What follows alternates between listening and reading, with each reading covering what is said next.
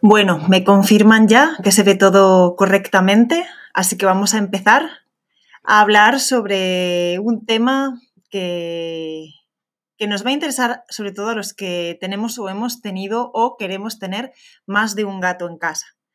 La verdad que yo llevo ya tiempo defendiendo que, que, un, que lo ideal es tener más de un gato en casa, pero claro, siempre con matices. Y tampoco podemos mmm, venirnos muy arriba y llenar la casa de gatos, porque cuanto mayor sea el número de gatos que haya en una casa, eh, mayor es la probabilidad de que puedan aparecer conflictos en la convivencia. Y es lo último que queremos. Los que ya han sufrido algún percance en la convivencia de los gatos me entenderán.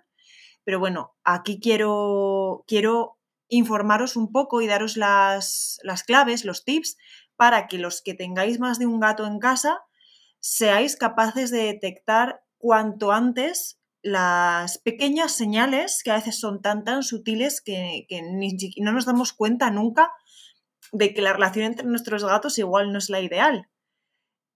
Por eso quiero que siempre estéis muy pendiente, que observéis mucho y ante la menor señal de que pueda haber un conflicto, eh, podáis prevenirlo, solucionarlo o incluso contactar con, con, vuestro veterinario etólogo para que os asesore sobre la mejor manera de proceder según cada caso, ¿vale? Así que bueno, eh, la pregunta del millón. ¿Hogares multigato armoniosos? ¿Es posible? ¿No es posible? Vamos a verlo. Me presento por si hay alguien que no me conoce. Soy Cris, soy veterinaria clínica de pequeños animales, eh, veterinaria integrativa. Eh, ahora, eh, hoy os voy a hablar desde el punto de vista de la etología, que es una de mis especialidades, ¿vale? Bueno, pues aquí vemos varias imágenes de gatos en armonía y paz que es lo, lo ideal. Siempre que, que, pensamos en adquirir otro gato cuando ya tenemos un gato en casa, eh, pensamos en estas imágenes. Ay, qué bonito que compartan espacio, que compartan vida, que, que se saluden, que se quieran, que duerman juntos, abrazaditos, pegados. Pero no siempre es así, no siempre ocurre así. Y más, cuantas más ganas tenemos de darle a nuestro gato una compañía para que esté acompañado, para que juegue, pues mmm, las ganas de nuestro gato son otras completamente diferentes, ¿vale? Así que vamos a ver que, cuáles son las señales que nos indican si nuestro gato está cómodo o incómodo con la compañía de otro, de otro gato. Aquí tenemos otras imágenes que, a mí personalmente me generan un poco de estrés, ¿vale? Habrá gente a la que le encante y dirá, ay, qué de gatos, yo me encantan los gatos, siempre viví con gatos, rodeada de gatos por todos lados. Eh, aunque aparentemente no sean, no sean imágenes mmm, de conflicto, estrés y demás, a mí me generan un poquitín de estrés por lo que pueda llegar a pasar. Bueno, si os fijáis aquí en esta imagen de aquí, hay un pequeño conflicto. Han pillado así un poco de estrangis a dos gatos que no están muy contentos de tenerse cerca, la verdad. Esta imagen de aquí es totalmente sugerente de unos gatos pidiendo comida. Y estos, bueno, esto es bastante, bastante idílico. Aunque estén así distribuidos estos gatos en la misma cama, no significa que todos ellos se lleven bien, ¿vale? Aunque parece que sí, que están súper relajados, súper cómodos. Habría que observarlos detenidamente a cada uno de ellos, juntos, por separado. Y luego esta imagen que se ve bastante en, en internet, de todos los gatos comiendo juntos, pues es algo que a mí sinceramente no me gusta. Cada gato tiene que tener su espacio, su, su, su, autonomía eh, y que sean ellos mismos los que decidan si comen del mismo plato juntos pegados el uno al otro o no. vamos a hablar de los grupos sociales de nuestros gatos, para entender un poquitín mm, la manera que tienen ellos de relacionarse y de comunicarse. Vamos a diferenciar dos grupos, los gatos asilvestrados y de vida libre y los gatos que viven en, domicilio, ya que cada uno va, a tener eh, una manera de vivir y de relacionarse con los demás diferente. Por lo general los que viven eh, al aire libre eh, tienen más libertad de, de decidir en qué manera se relacionan con los demás, de una manera un poco, de una manera más, más íntima, más cercana o totalmente aislados. En domicilios no tienen esa libertad de poder acercarse o alejarse de los otros gatos de la casa y es lo que muchas veces lleva a que haya conflictos entre ellos por lo que, lo que he dicho antes, eh, los gatos asilvestrados y de vida, libre, por lo general, eh, son de vida solitaria y son los típicos gatos que viven en zonas rurales, ¿vale? Que se juntarían únicamente para reproducirse. También podemos englobar en este grupo a las colonias de gatos que viven en las ciudades, que se alimentan de desperdicios o bien son alimentados por los cuidadores que les llevan comida, pienso, eh, según las colonias de gatos callejeros, hay gatos que son bastante dados a la mano y estos cuidadores también se encargan de desparasitarlos y de, de darles los tratamientos médicos que, si es que los necesitan. En estas colonias, por lo general, eh, los integrantes son las hembras y las crías. Los machos reproductores, en caso de que los haya, ya que las colonias suelen estar bastante saneadas eh, reproductivamente y, los cuidadores también se encargan de su esterilización, pero por lo general, si hay algún gato reproductor, el macho suele ir a la colonia en época de celo y luego marcha y hace vida en solitario como los gatos de las zonas rurales. Ahora vamos a hablar de los grupos sociales en domicilios, que serían los que nos interesan a nosotros, porque son, suelen ser los gatos con los que convivimos y con los que nos aparecen algún que otro problema. En domicilios eh, podemos encontrar diferentes estructuras dentro de la misma familia, de diferentes estructuras sociales. Y vamos a catalogarlos en estos cinco tipos, ¿vale? A ver si, detectáis alguno, eh, alguno de los grupos que tengáis en casa, a ver seguramente que se relacionan o pertenecen a alguno de estos tipos. Las facciones vendrían a ser los grupos de tres o más gatos que entre ellos se llevan bien. Eh, se dedican señales de saludo, eh, comportamientos afiliativos, duermen juntos, se llevan todos muy bien.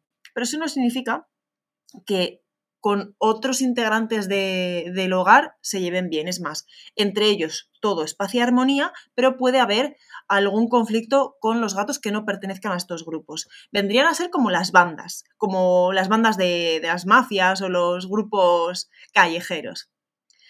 Las parejas eh, como su nombre indica, vendrían a ser dos gatos y por lo general comparten parentesco. Podrían ser hermanos de camada o una madre y una cría. Los facilitadores sociales son eh, es todo aquel que tenga un facilitador social en su hogar tiene un tesoro, porque son los mediadores, son los gatos que reciben eh, conductas afiliativas y de saludo por parte de todos los demás gatos de la casa y ellos también son muy, muy amables en el trato, son muy comunicativos y siempre tienen muy buenas maneras de relacionarse. Y de hecho, son gracias a los cuales puede haber armonía entre los otros grupos de, la casa sin necesidad de que esos grupos se lleven bien entre ellos. Es como el mediador, ¿no? Como el pacifista. Los satélites vendrían a ser lo contrario al facilitador social. Eh, vendría, a ser, vendría a ser el típico gato que no se quiere relacionar con nadie y que eh, forma parte o siempre está metido en, en conflictos agresivo-pasivos, siendo frecuentemente el blanco de las agresiones. Por eso no anda, anda como huyendo del resto de los gatos por lo que pueda pasar. Y los déspotas vendría a ser como el satélite, pero al contrario. Es el que, el que busca conflicto en todo momento con todos los gatos, el que quiere acaparar todos los recursos de la casa y del hogar y no, no dedica ninguna conducta afiliativa con ninguno de los gatos del hogar. Espero que a partir de esta clasificación podáis detectar a qué, a qué grupos pertenecen los gatos que tengáis en casa. Ahora vamos a hablar del comportamiento social felino. Vamos a, bueno, podríamos, se puede, se puede englobar a todo tipo de gato, bien sea de vida outdoor o indoor, pero bueno, básicamente me voy a, me voy a centrar en los de vida indoor, que, que es lo que más nos interesa de cara a los conflictos. Las interacciones sociales entre los gatos no se basan en un. En un em, no, se basan en dominancia-sumisión como se basa en la de los perros. El acceso a los recursos, a la comida, a los refugios, a las zonas de descanso, a las, eh, al, al tutor, a las interacciones con el tutor, van a depender del tamaño del gato, de la edad, de las experiencias que hayan vivido a la hora de, acceder a esos recursos y de la motivación. Hay veces que, vemos claramente que, hay un gato mm, en casa más echado para adelante que el otro, que, es el primero en comer. Es más, eh, si aparece a la hora de comer, los demás se van. Eh, es el más grande, es el más, el más echado para adelante, ¿no?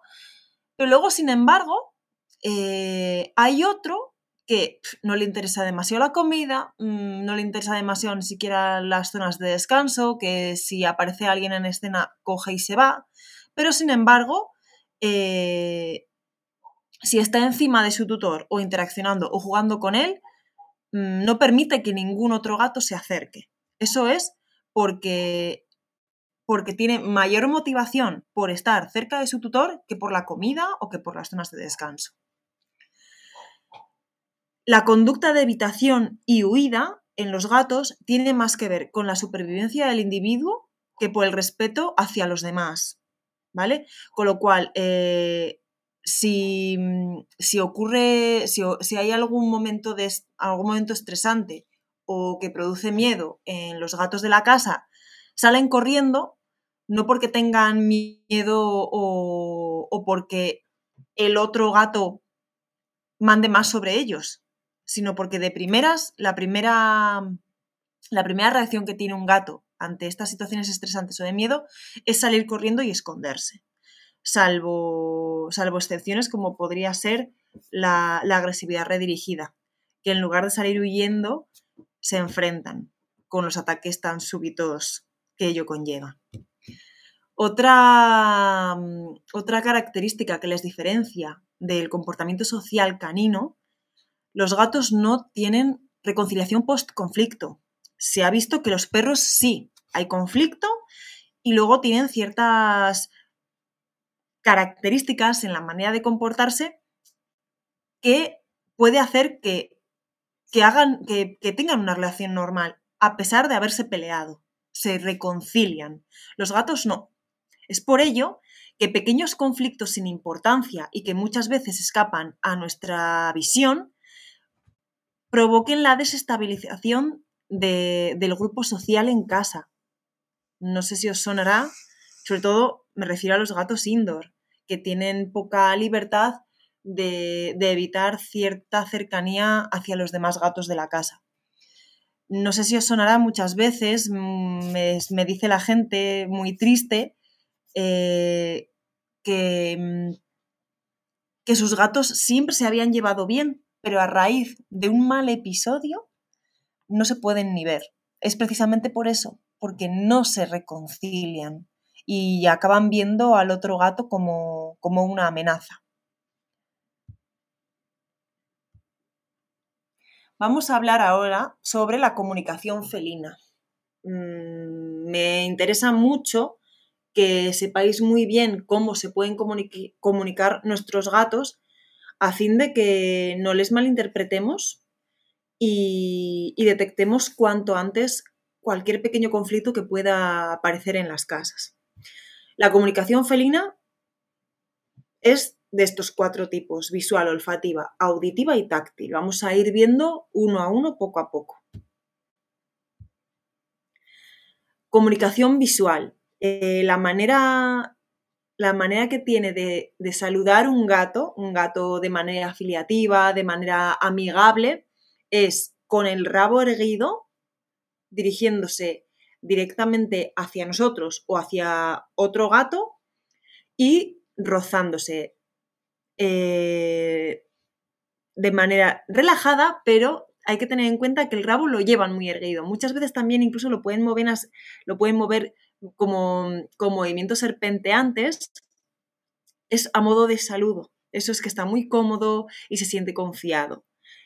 Y acaban rozando su cuerpo contra, contra, nuestras piernas, contra nuestras manos, contra el cuerpo, la cabeza de los demás gatos. Esa es la manera que tiene de saludarse amigablemente un gato.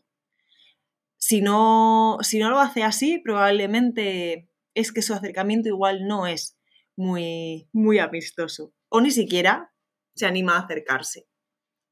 Esta sería una señal de saludo que se dedican los gatos eh, que se llevan bien. Sería una señal afiliativa.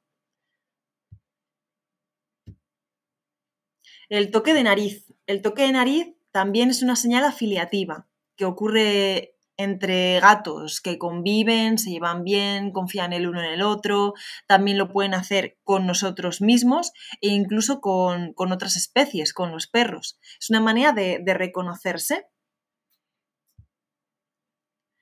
Señales de invitación al juego o a la interacción.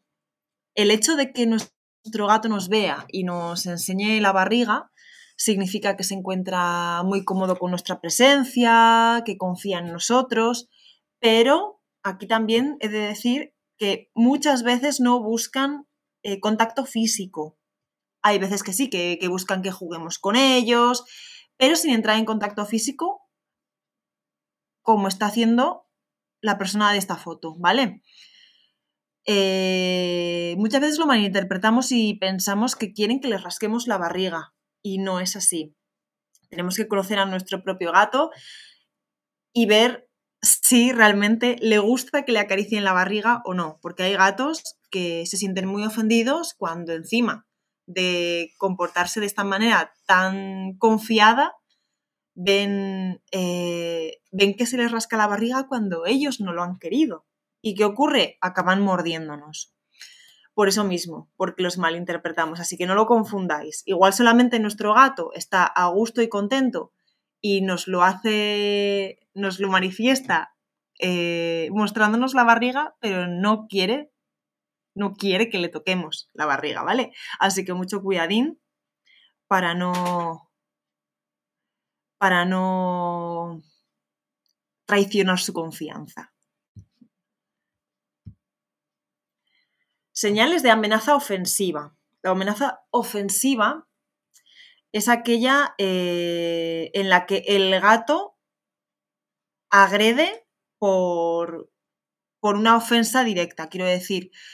Luego está las señales de amenaza defensiva que las realiza el gato porque tiene un sentimiento de miedo y estrés, ¿vale? En la amenaza ofensiva eh, por lo general los gatos son muy violentos y muy agresivos. Suele ocurrir sobre todo en las peleas entre machos enteros. Nos, tenemos que fijar en la postura de las orejas. Por lo general son orejas erguidas, aunque las pueden dirigir un poquitín hacia atrás, como vemos en estas imágenes. Se miran de frente, levantan sus cuerpos y están echados el uno hacia, los el uno hacia el otro. em, la, pelea es más que inminente en este tipo de, de señales, salvo que uno de los dos gatos empiece a manifestar señales de miedo y, decidan entrar en la pelea. Pero es muy común que sí que entren, ¿vale? Las señales de miedo. Pues aquí tenéis varias imágenes. Primero, el que se escondan es, obviamente, lo primerito que hace un gato, como he dicho antes, huir y esconderse. Aquí también vemos miedo, las pupilas muy dilatadas, orejas hacia atrás, ¿vale? A diferencia de, bueno, vamos a ver luego las señales de, de, de, me saldrá, la, de amenaza defensiva. Pero en el miedo vamos a ver que el gato se agazapa, pupilas dilatadas, orejas hacia atrás. Podemos ver incluso que, es, que hay piloerección porque el gato en un intento de, de, asustar a lo que le da miedo a él intenta hacerse como más grandes. Pero aquí ya vemos al gatín que sigue estando agazapado, que tiene las orejas hacia atrás y las pupilas dilatadas. En esta imagen también vemos a este gato que incluso como que retrocede, ¿no? Mientras que el otro gato se le viene encima.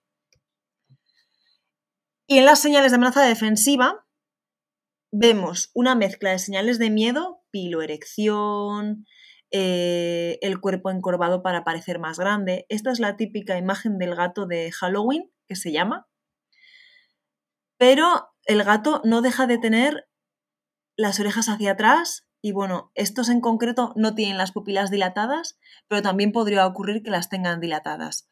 Otra característica corporal de estos gatos es que el cuerpo sigue agazapado, sigue agazapado e incluso echándose hacia atrás. A pesar de que, de que tiene una pinta agresivo, no es una agresión ofensiva como los gatos de antes. Este gato tiene miedo y la única que él ve de, espantar o ahuyentar aquello que le da miedo es mostrarse a la defensiva, claro está. Este gato también puede atacar. Si se, si se siente muy acorralado y muy presionado, claro que puede atacar. Es la típica postura que los pobrecitos nos muestran en el veterinario. Por puro miedo. Uy, ¿qué me paso? Esto eh, me interesa muchísimo que seáis capaces de detectarlo porque es una de las eh, señales que también confundimos muy, muy a menudo. Señales de juego o de pelea. Muchas veces creemos que nuestros gatos en casa están jugando y no es juego. ¿Vale? Eh, las señales de juego, las posturas de juego son muy típicas de cachorros y de gatos jóvenes. Mm, los gatos adultos raramente juegan de estas maneras. Eh, me refiero al juego físico, a perseguirse, a, a hacerse rabiar, a pillarse por detrás eso muchas veces tiene otras connotaciones, ¿vale? No es juego, son más conductas de intimidación, de acoso, que pueden desembocar en conflictos muy, muy graves. Aquí vemos a dos cachorritos jugando.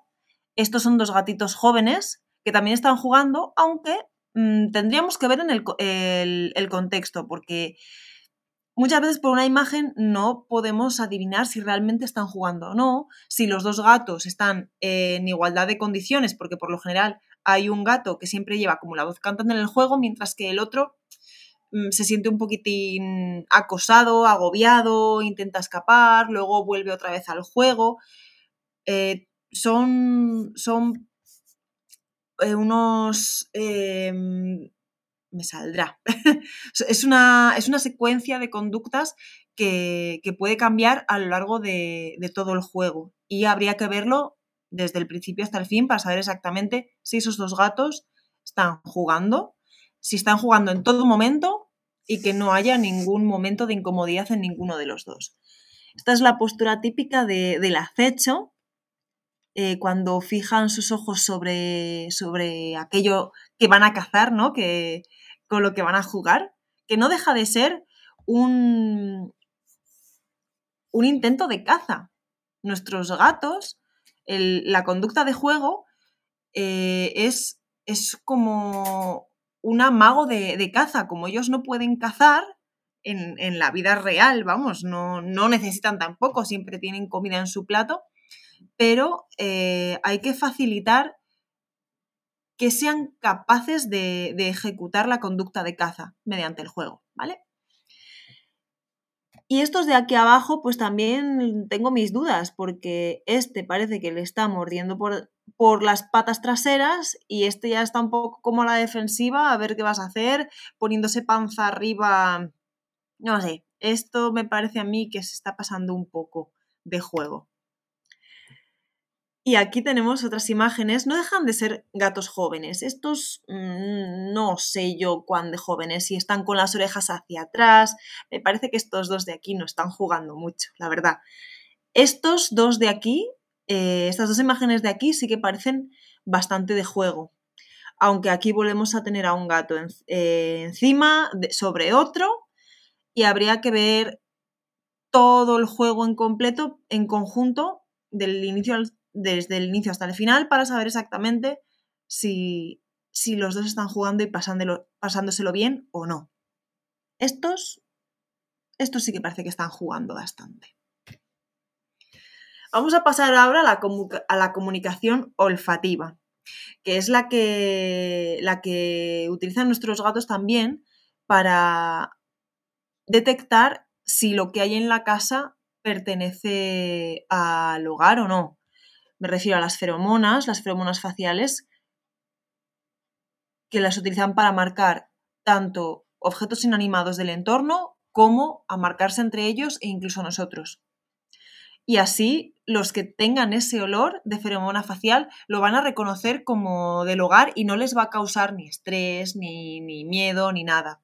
Es la, es por lo cual funcionan las feromonas sintéticas como el Feliway, que, que todo el mundo conoce a día de hoy y que seguramente que en el momento en que veis algo fuera de lo normal, recurrís a ellas. Es una ayuda, ¿vale? Yo siempre digo, no es milagroso, las feromonas no son milagrosas, pero sí que ayudan muchas veces en muchas situaciones. Eh, la comunicación olfativa del rascado entre los dedos también tienen glándulas que eliminan feromonas. Este tipo de conducta eh, formaría parte de la comunicación olfativa, pero también comunicación visual por el rascado que, producen, que producen las uñas del gato. Y obviamente el marcaje con orina eh, para delimitar territorios y demás. Muchas veces los gatos que se ven intimidados o invadidos en el hogar, eh, ¿qué hacen? Pues marcar, marcar por el estrés para determinar sus territorios y, en cierto modo, dar a entender a los demás que él vive ahí y, que ninguno debería acceder a esa zona. Claro, en los pisos es bastante imposible que otros gatos no accedan a esas zonas marcadas, ya que forman parte del hogar de todos.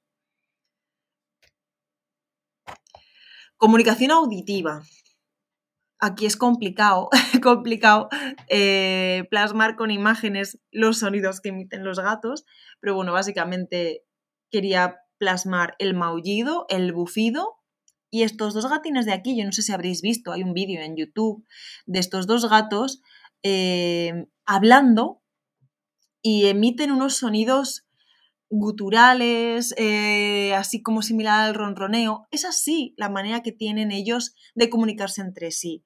El maullido lo utilizan solamente para comunicarse con nosotros, pero sin embargo entre ellos utilizan otro tipo de sonidos más bajitos, más de ronroneo, ¿vale? Siempre y cuando eh, sean animales, sean gatos que se llevan bien entre ellos. El bufido lo pueden hacer tanto para nosotros como entre ellos también. Bufidos, gritos, según sea la relación la relación entre los gatos, pues la comunicación auditiva será de una manera o de otra. Hay gatos que conviven y no sienten necesidad de, comunicarse auditivamente. Sin embargo, lo hacen de manera visual, con gestos y posturas. Comunicación táctil.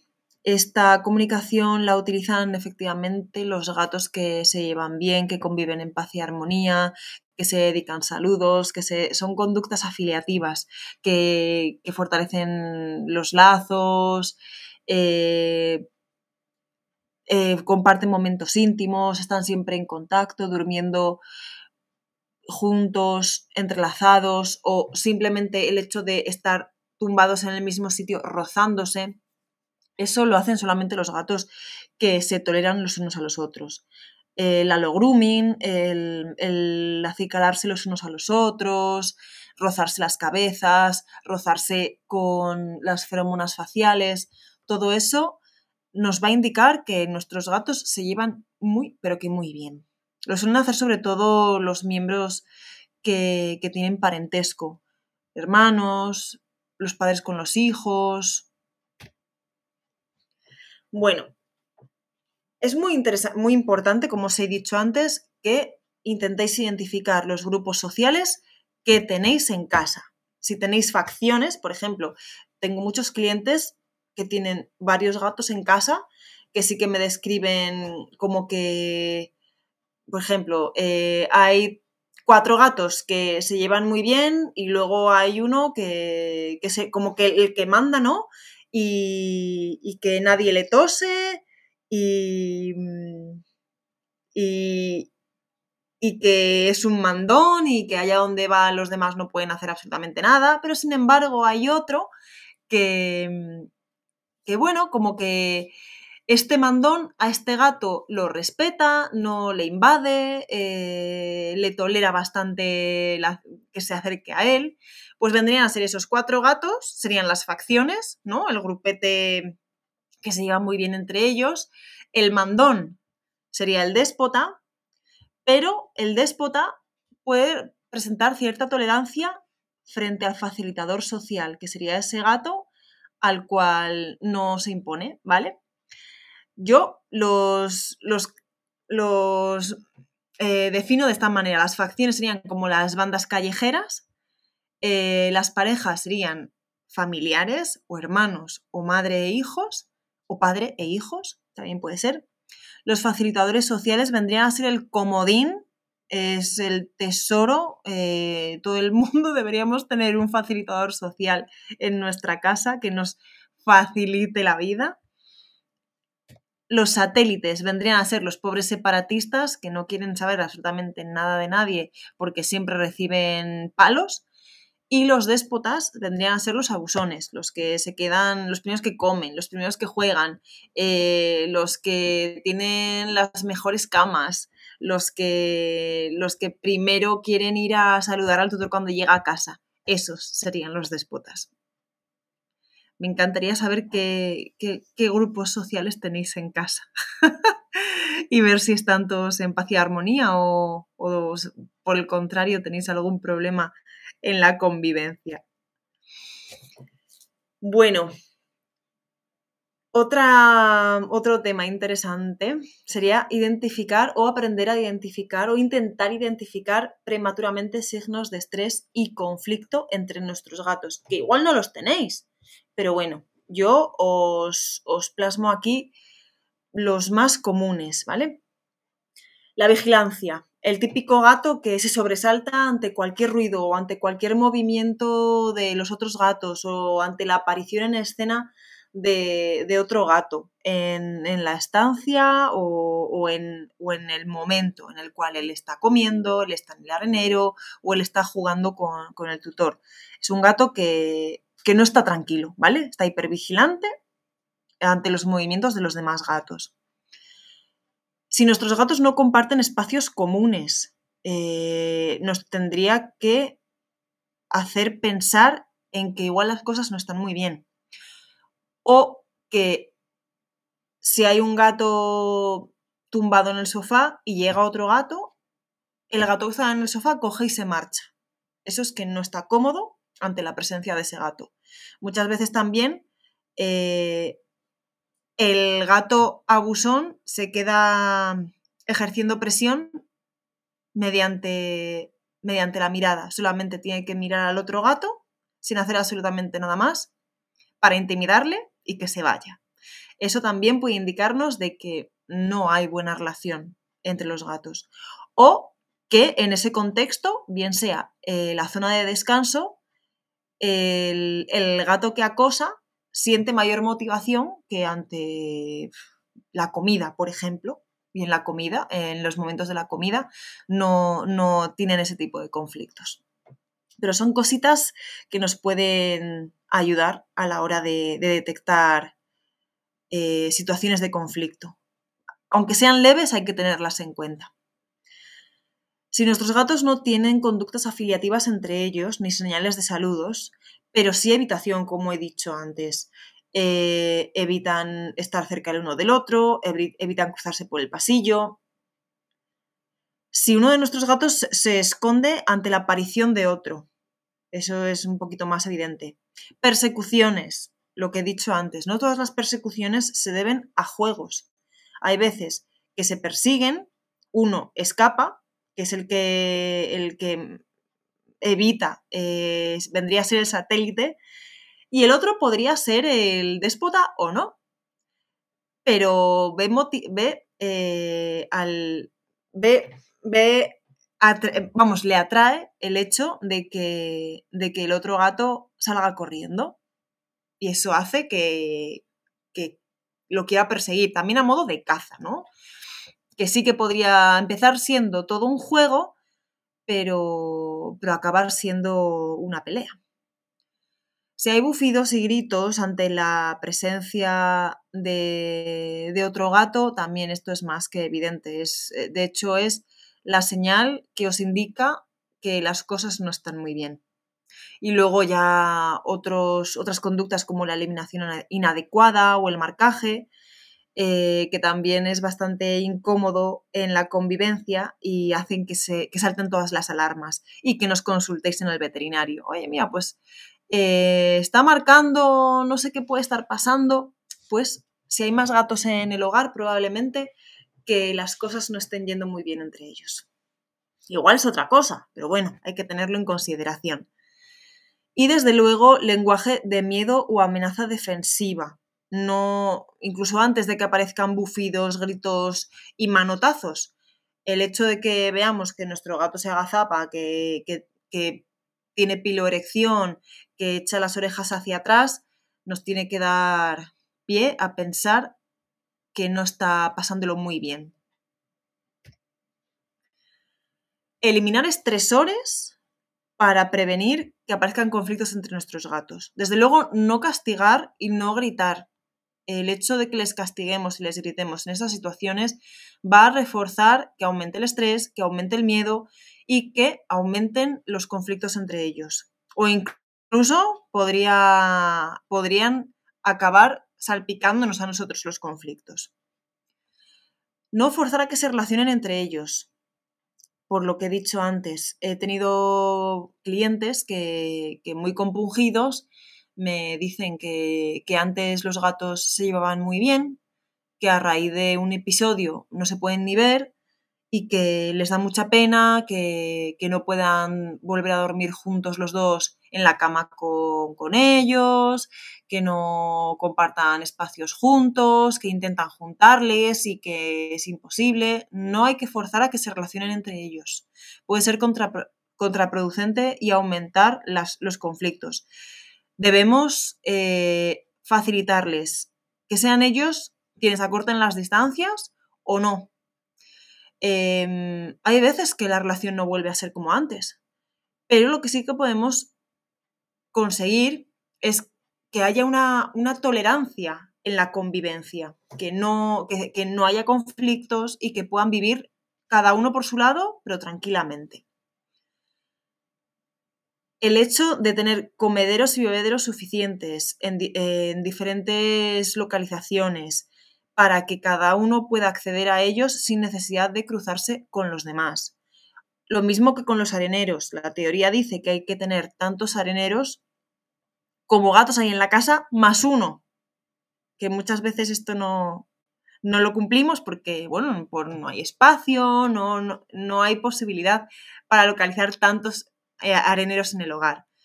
Eh, no no, no cometáis el error de coger un arenero enormísimo para todos los gatos, porque va a contar como un arenero, independientemente del tamaño.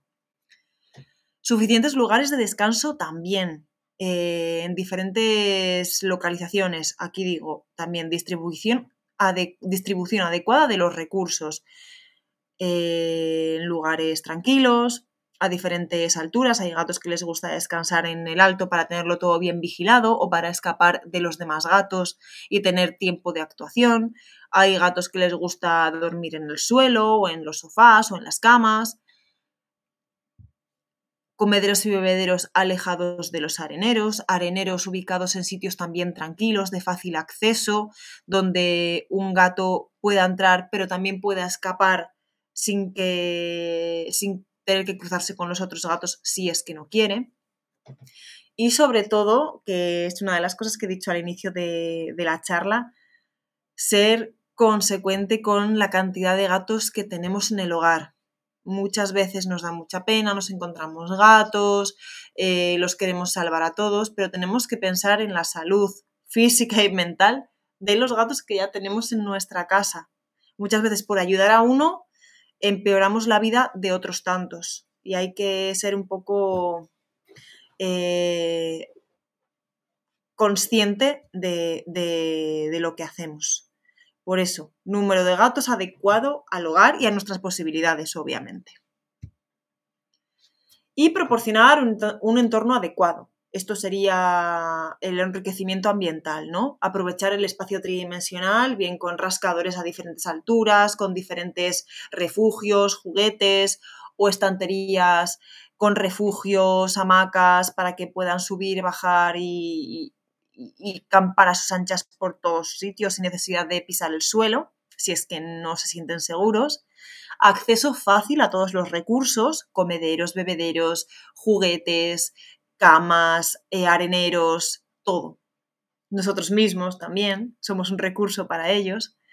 Proporcionar sesiones de juego adaptadas a cada gato. No todos los gatos juegan igual, no todos los gatos se sienten atraídos por un juguete o por una manera de jugar y hay que dedicar a cada gato eh, el juego que, que más le motive. Eso también va a crear y fortalecer los lazos que tienen con nosotros si, lo llevan bien y, y, nosotros nos vemos capacitados, podemos jugar con, con, dos gatos a la vez o con tres, siempre y cuando eso no les estrese a los demás. Si no, tendremos que hacer sesiones por separado.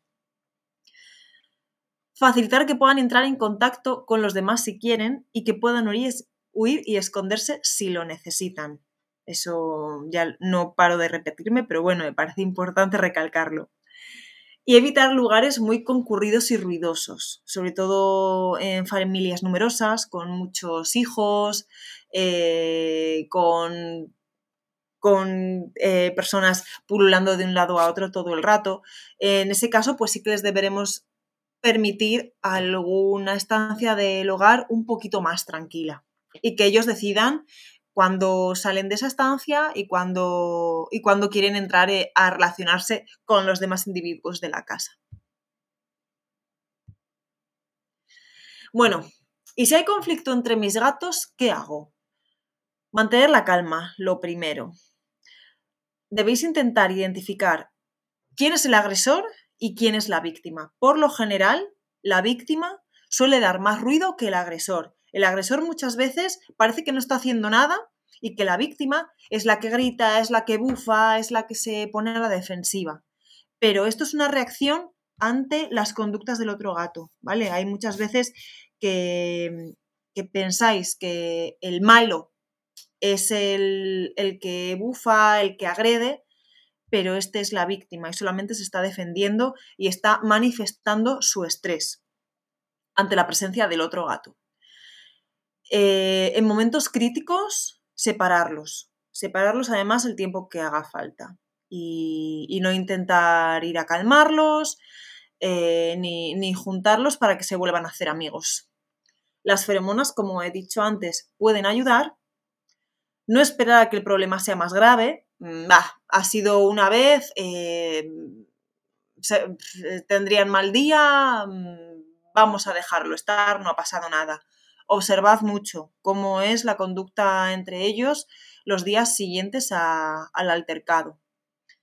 Y para mayor seguridad, obviamente, contactad con un veterinario etólogo clínico que os pueda asesorar sobre, sobre las señales, a quien le podáis mandar vídeos de esos supuestos juegos o de cómo se comportan cuando están juntos en, las mismas, en la misma estancia.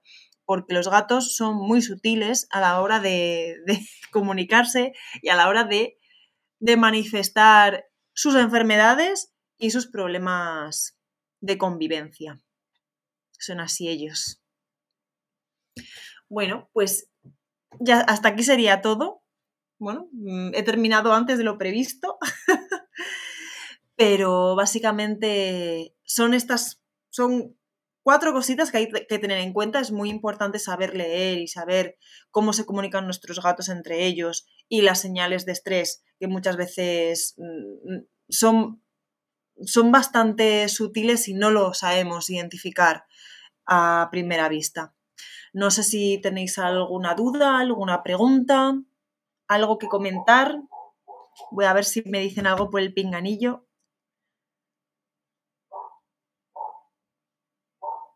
Me parece que no va a haber ninguna pregunta. No. Pues nada. Hasta aquí el webinar de hoy. Espero que os haya resultado de utilidad. Y si tenéis dudas, pues ya sabéis, contactadme, decírselo a Penélope, cualquier cosa.